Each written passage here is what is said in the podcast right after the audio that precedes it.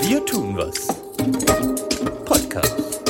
Heute Flächenverbrauch und Bodenversiegelung. Ein österreichisches Dilemma. Guten Morgen, Herr Dr. Schindlecker. Wir sitzen hier in der TU Wien, in der, am Institut für Raumplanung, Forschungsbereich Bodenpolitik. Was kann man sich da vorstellen? Was machen Sie da? Ja, einen schönen guten Morgen, Forschungsbereich Bodenpolitik TU Wien.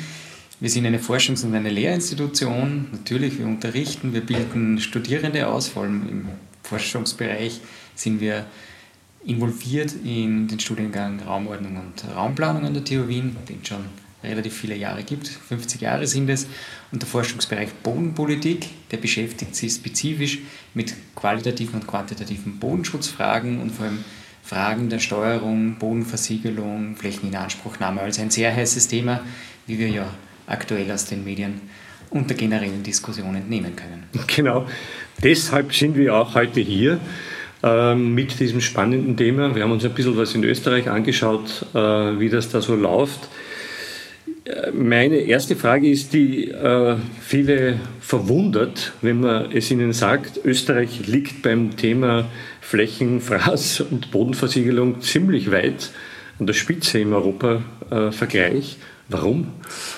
Ja, das ist tatsächlich äh, nicht gerade ein, ein Ritterschlag, wenn man hier den Europameistertitel trägt. Wir teilen uns den mehr oder weniger mit Flandern, mit der flämischen Region.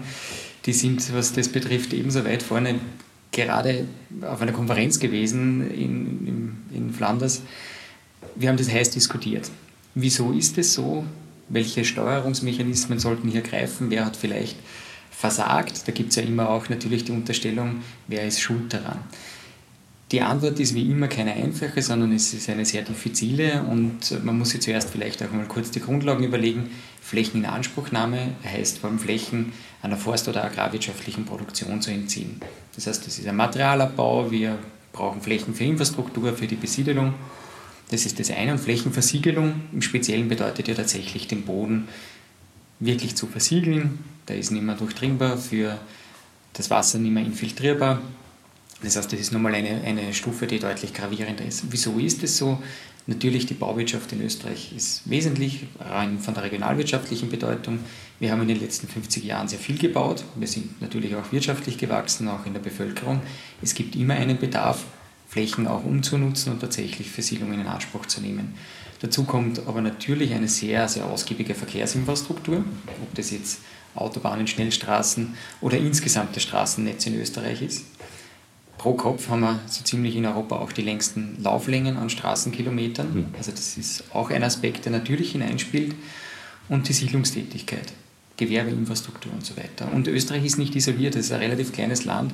Viele Standorte, die bei uns tatsächlich erschlossen werden, sind natürlich auch für die Nachfrage im süddeutschen Raum, im Schweizer Raum Genauso mittlerweile natürlich auch Richtung Ungarn oder Slowakei. Also wenn man so an so manches Outlet-Zentrum denkt, das wäre für Österreich ja gar nicht so wesentlich, aber das ist im internationalen Kontext sozusagen durchaus ein, ein großer Punkt. Und so gesehen ergibt die Summe aller Entscheidungen eine doch recht beträchtliche Flächenversiegelung. Wir haben eine relativ liberale Verfassung, was das betrifft, also starke Gemeinden, die hier Entscheidungen treffen können die Länder entwickeln sehr stark auch in, in Wirtschaftsstandorte und dann kommt natürlich alles auf Bundesebene dazu, was Eisenbahnwesen, Schnellstraßen und so weiter betrifft. Mhm. Also es ist sozusagen ein, ein Konvolut, das sich auch ergibt aus äh, der geteilten Verantwortung in Österreich. Und wie ist das in Flandern? Ist das raumordnerisch politisch vergleichbar? Ist ähnlich. Äh, Flandern hat natürlich einen wesentlichen Unterschied. Es ist sehr flach. Das heißt, man kann de facto überall bauen. Mhm. Die offizielle Zahl, die dort herumgeistert ist, dass 16 Prozent in Flandern, also das ist ja nur die nördliche Region, tatsächlich in Belgien, 16 Prozent der Gesamtfläche versiegelt sind, was beachtlich ist. Insgesamt ist das raumplanerische Problem oder die Herausforderung, die darin liegt, vielmehr die Art und Weise, wie in Flandern gesiedelt wird, und die ist Österreich sehr ähnlich. Es sind Ein- und Zweifamilienhäuser in erster Linie. Das bedeutet, das kann sich jeder vorstellen, dass wir relativ viel Fläche brauchen für Verkehrsinfrastruktur, dass wir sehr viel Energie für Mobilität brauchen. Also das zieht natürlich einen gewissen, man könnte sagen, Rattenschwanz nach sich, was solche Siedlungsstrukturen bedeuten. Und diese eher geringe Dichte in den Siedlungen, das teilen wir jedenfalls mit Flandern. Mhm. Wenn man sich die Dynamik anschaut, also äh, wir sind äh, Europameister mit Flandern, was die Zahl betrifft, aber gibt es Optimismus oder Pessimismus, was die Dynamik betrifft, also die Veränderung dieser Zahl? Die, da muss man sagen, die Zahlen sprechen da für sich auf der einen Seite, andererseits sind Zahlen immer mit Vorsicht zu genießen weil natürlich man die Frage stellen muss, auf welcher Datenbasis wird das in Flandern eruiert, auf welcher Datenbasis in Österreich. Hier schlägt bei uns gewissermaßen der Föderalismus zu. Es gibt da kein einheitliches Monitoring- oder Reporting-System, das wirklich erklären würde, wie sieht das aus, wie funktioniert das. Man muss sich da gewissermaßen über Zahlen nähern. Das funktioniert ganz gut, das gleicht sich im Mittel aus. Für Österreich kann man valide Aussagen treffen. Im Detail muss man etwas, mhm.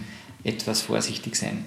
Der Trend, auch in Österreich, ist, dass die Flächeninanspruchnahme, das heißt alles für Siedlungen, mhm. Gewerbe, Infrastruktur, jedenfalls zurückgeht. Mhm. Also die Bemühungen gehen ganz, ganz eindeutig dahin und man muss natürlich sagen, großer Optimismus geht in die Richtung des politischen Beschlusses, der bei der politischen Konferenz im Herbst getroffen worden ist, der österreichischen Raumordnungskonferenz, wo tatsächlich Interessensvertretungen, das ist jetzt insbesondere Städtebund und Gemeindebund, die Vertreter des Bundes und Vertreterinnen des Bundes und der Vorsitz der damaligen Ministerin BMLAD, Elisabeth Köstinger und die Länder beschlossen haben, sie hätten gerne eine Bodenstrategie, eine Bodenschutzstrategie, die jetzt in Ausarbeitung ist. Und es wird einmal ein strategisches Dokument geben, um tatsächlich Bund, Länder, Gemeinden besser aufeinander abzustimmen und auch tatsächlich die Einsparungspotenziale richtig, richtig gut ausschöpfen zu können. Also so gesehen ist man auch politisch sich der Dringlichkeit bewusst und bemüht sich jetzt darum, um Lösungen zu finden.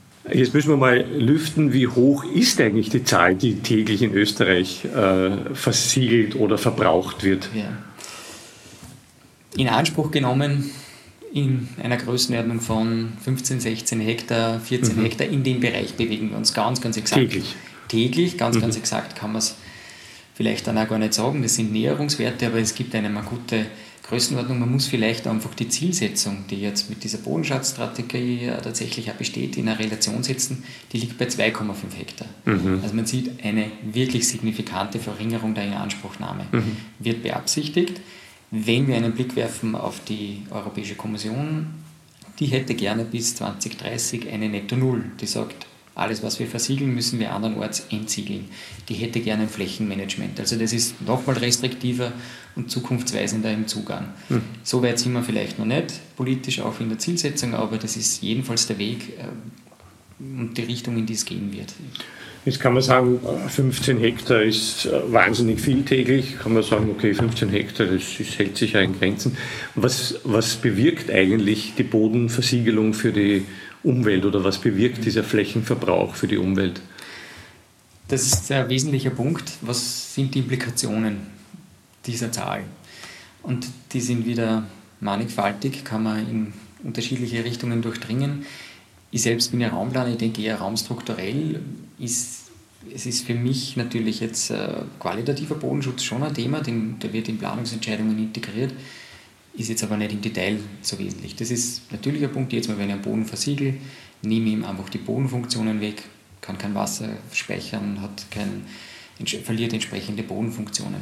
Das ist einmal eine grundsätzliche Problematik. Die Problematik, die viel mehr in der Planung aufschlägt, ist natürlich in dieser Zahl, in diesen 15 Hektar, steckt irgendwo drinnen, dass wir uns in die Fläche ausbreiten. Und das ist nicht immer kompakt, sondern es geht tatsächlich in einer Art und Weise, die man ja gemeinhin als Zersiedelung bezeichnet.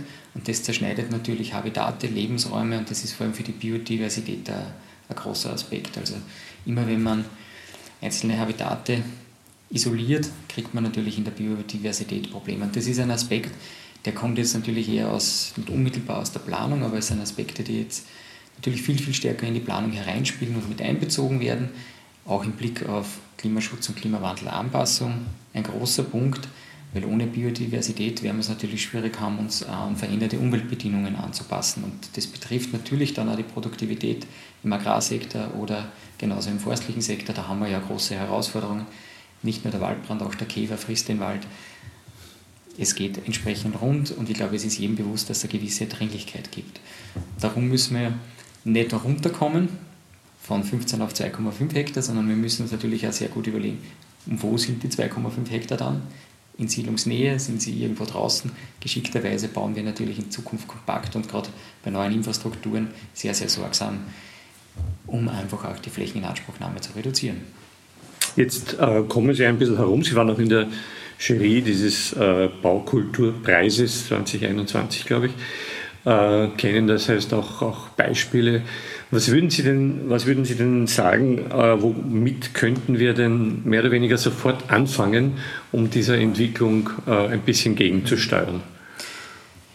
Ja, das war ein, ein, schöner Preis, den Sie da ansprechen, der Baukulturgemeindepreis, ausgerichtet und organisiert durch den Verein Landluft, der das in einer gewissen Ehrenamtlichkeit macht, hat ein gewisses Renommee und zeigt schöne positive Beispiele. Gibt es eine Ausstellung dazu ist man, ist man entsprechend unterwegs, um zu transportieren, dass vieles ad hoc möglich ist. Genau was Sie ansprechen, es ist nicht das Thema, dass wir nicht die Instrumente an der Hand hätten oder die Möglichkeiten. Wir sprechen in der Planung gerne etwas von einem Umsetzungsdefizit.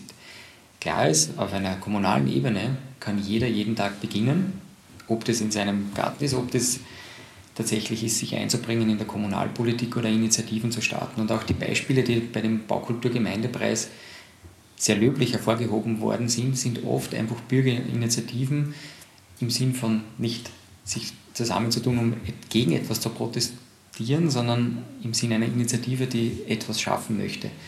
Eine Begrünung in der Gemeinde, die gerne Gorilla Gardening sozusagen Blumen pflanzt und versucht, hier Biodiversität auf die Rasenflächen zu bringen, die sonst einfach mehr oder weniger ungenutzt sind und biodiversitätsarm wären. Das ist die eine Seite. Natürlich, jede Gemeindestube hat Möglichkeiten. Der Gemeinderat oder die Gemeindevertretung, je nachdem in welchem Bundesland wir sind, hat es in der Hand, Entscheidungen zu treffen. Wie groß sind die Parzellen für Einfamilienhäusern? Sind es mittlerweile 400 Quadratmeter oder sind es 1000, 1200? Also wir können hier sehr sorgsam damit umgehen. Eine kleine Parzelle bedingt, dass wir natürlich auch weniger Lauflänge Straße brauchen, wieder weniger versiegeln. Entscheidungen auf kommunaler Ebene sind ganz, ganz wesentlich. Und natürlich muss sich auch ein Bundesland in der Standortplanung gerade für große Infrastrukturen oder Wirtschaftsparks und so Dinge fragen, wie kann man sicherstellen, dass wenn man etwas schon erschließt und widmet, dass es wirklich bebaut und effizient nutzt. Unser großes Problem in der Planung ist, wir hängen noch immer sozusagen dem Sündenfall der 1970er Jahre nach. Wir haben extrem viele Flächen, die erschlossen sind, gewidmet sind, aber nicht bebaut. Der sogenannte Baulandüberhang. Da muss man tätig werden. Man muss, mhm. wenn, dann innen mobilisieren. Man muss schauen, dass man die Außenentwicklung reduziert. Das liegt alles am Tisch. Das braucht aber natürlich auch entsprechende, entsprechenden politischen Rückhalt und auch Unterstützung, von der, und Unterstützung von der Bevölkerung. Akzeptanz und Unterstützung der Bevölkerung ist natürlich auch ein wesentlicher. Politiker wollen natürlich immer gewählt werden. Das heißt, die Bevölkerung kann auch mithelfen, indem sie. Natürlich, der Souverän ist das Volk. Genau. Ja. Die, die Politik vertritt natürlich auch gesellschaftliche Interessen. Die verändern sich, das ja. kann man jedenfalls wahrnehmen. Das ist also, sind Schritte, die man eigentlich schon machen kann. Gibt es aber trotzdem in diesem Bereich der, der Versiegelung oder, oder eben des Bodenverbrauchs Dinge, wo Sie sagen, äh, da fehlt es noch an Kreativität oder da, Sie kommen ja aus dem Institut für Bodenforschung auch, da bräuchten wir noch mehr Wissen, also Dinge, die noch ein bisschen länger brauchen werden? Ja, in der Bodenpolitik sind wir natürlich stark im, im sozialpolitik-wissenschaftlichen Kontext. Wir stellen uns natürlich immer die Frage, was wird als, als Problem erkannt und was ist die, die Antwort, die man tatsächlich als Gesellschaft findet. Das ist ja meistens dann einfach auch das, was man regulatorisch entscheidet und wo man sagt, politisch gibt es einen Konsens. Also es ist eine starke Frage nach, dem, nach der Intervention, nach der regulatorischen. Heißt nichts anderes als, was muss man vielleicht auch im Gesetz ändern, was muss man vielleicht für Verpflichtungen schaffen. Und wenn ich da so drüber nachdenke und über selbst Jahre in der Kommunalberatung als, als Planer, stellt sich halt schon die Frage, wieso müssen Dachflächenwässer in den Sammler eingebracht werden? Die kann man doch nach Möglichkeit, wenn es irgendwie geht, in den Boden entsprechend infiltrieren, einfach versickern lassen. Das gehört an und für sich auf das Grundstück und nicht auf die allgemeinen Flächen. Solche Verpflichtungen sind relativ einfach, gibt es nicht überall, aber das sollte eigentlich an und für sich ein Standard sein. Wesentlicher Punkt wird jedenfalls die grüne Infrastruktur, nennen wir das auch sein. Alles, was an Bäumen, an Grünflächen im öffentlichen Raum ist, aber auch an Grünflächen, genauso auf den privaten Flächen. Also es geht in die Richtung, dass zumindest 25 bis 30 Prozent einer Bauparzelle nicht versiegelt sein sollen und der Mutterboden jedenfalls erhalten bleiben soll. Man muss ja auch bedenken, wenn man eine Baustelle hat und alles verdichtet und dann jahrelang irgendwelche Dinge darauf lagert, das ist nicht zuträglich tatsächlich für das Bodenleben und für die Qualität des Bodens.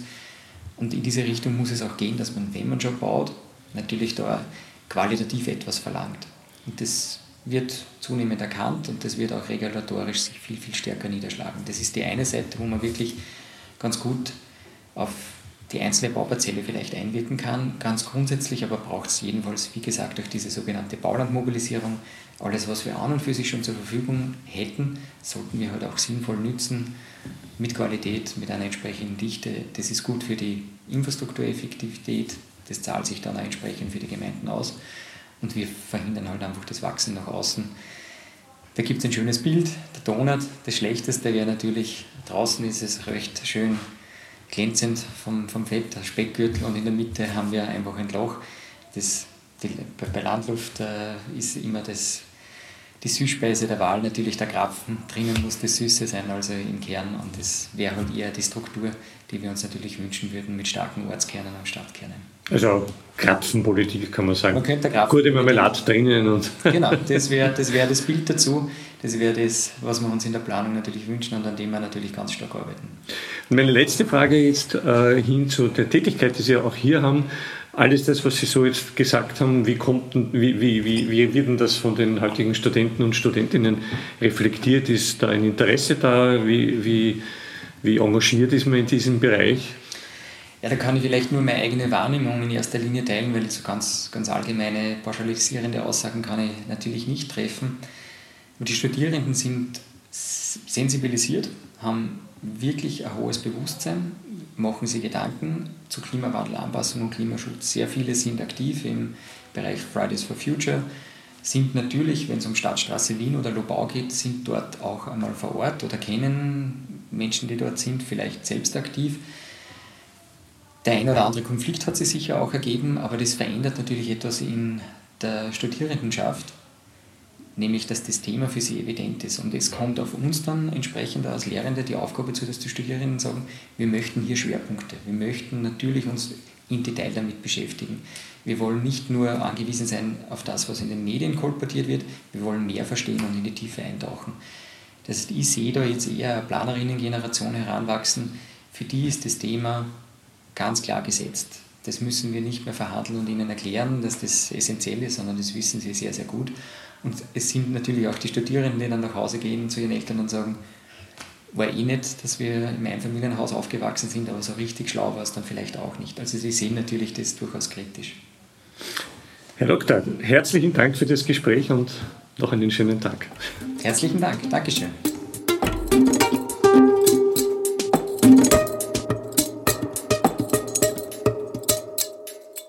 Projekt wird durch den Biodiversitätsfonds des Bundesministeriums für Klimaschutz, Umwelt, Energie, Mobilität, Innovation und Technologie gefördert.